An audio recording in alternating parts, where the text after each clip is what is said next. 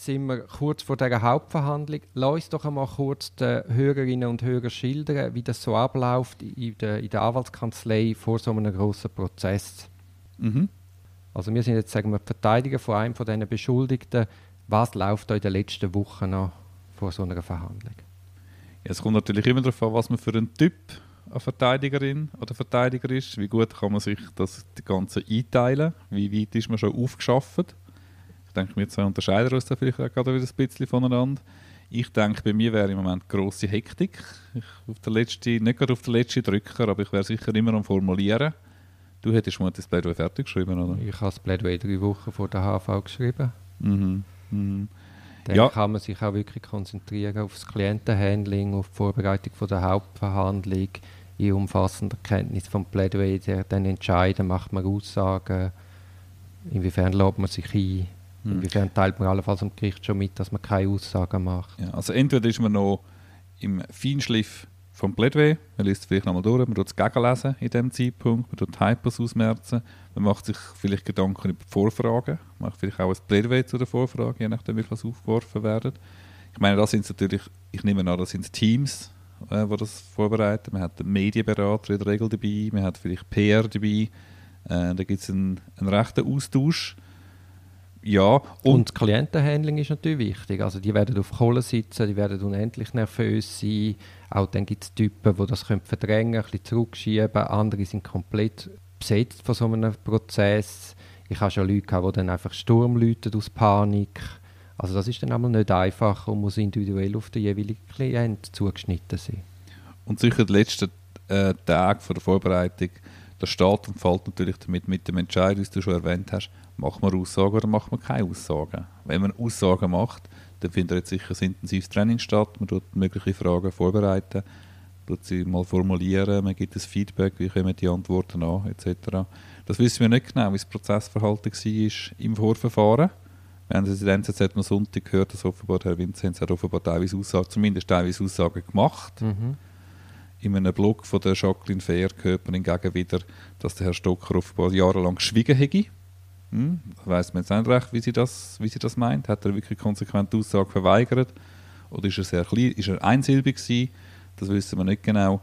Ja, es gibt einen Verteidiger, den wir beide kennen, der einen berühmten Strafprozessblog führt der hat einmal, wenn es mir recht ist, gesagt, im Vorverfahren schweigen, in der Hauptverhandlung reden.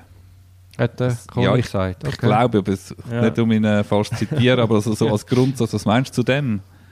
Zu so einer Prämisse? Ich, das kannst du so nicht absolut sagen. Auch wirklich einfach sagen, man redet nicht in der, in der Untersuchung, ist eben an sich auch falsch. Man muss wirklich den konkreten Einzelfall schauen.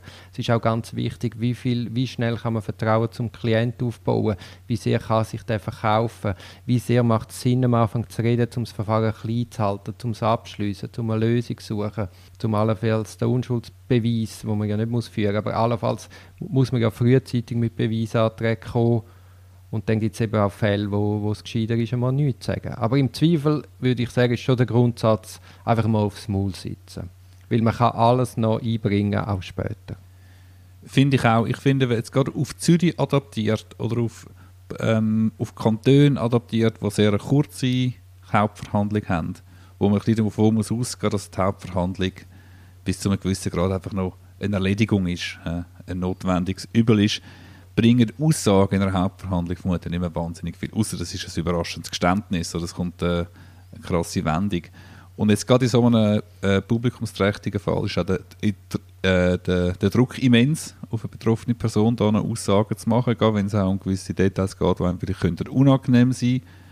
Und ich habe es schon so gehabt, wenn man Aussagen machen muss, oder wenn es nicht notwendig ist, eine Aussage, dass man vielleicht einmal im Vorverfahren ein Statement macht, eine Aussage macht, einmal, und nachher einfach auf die kann verweisen. Wenn es schon nach dem Prozess ist, dann machen wir halt das Spiel auf dem Prozess auch mit und verweisen dann entsprechend auf die Aussagen vom Vorverfahren.